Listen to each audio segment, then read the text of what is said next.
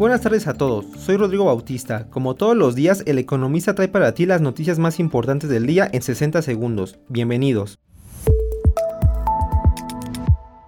Empresas y negocios. El sector empresarial del país propondrá un incremento al salario mínimo general de 12.8% para el 2024, planteamiento que será presentado en el seno de la Comisión Nacional de Salarios Mínimos, informó José Medina Mora, presidente de la Coparmex.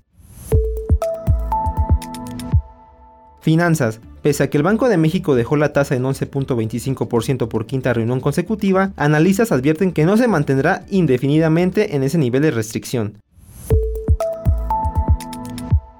Política y sociedad. Hasta ayer se mantenían trabajos para remover los escombros que dejó el paso del huracán Otis en Guerrero. De 916 hectáreas en las que se asientan 27 colonias con población de 25.000 habitantes, informaron autoridades a nivel federal.